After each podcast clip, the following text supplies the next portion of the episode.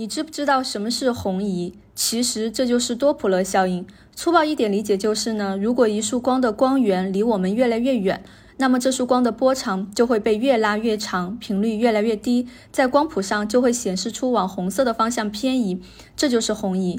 相反呢，如果光源离我们越来越近，光波就会被压缩，在光谱上就会向蓝光的方向移动，这就是蓝移。这个概念经常用于天文学上。科学家之所以能发现宇宙膨胀，就是因为观测到了大部分天体正在红移。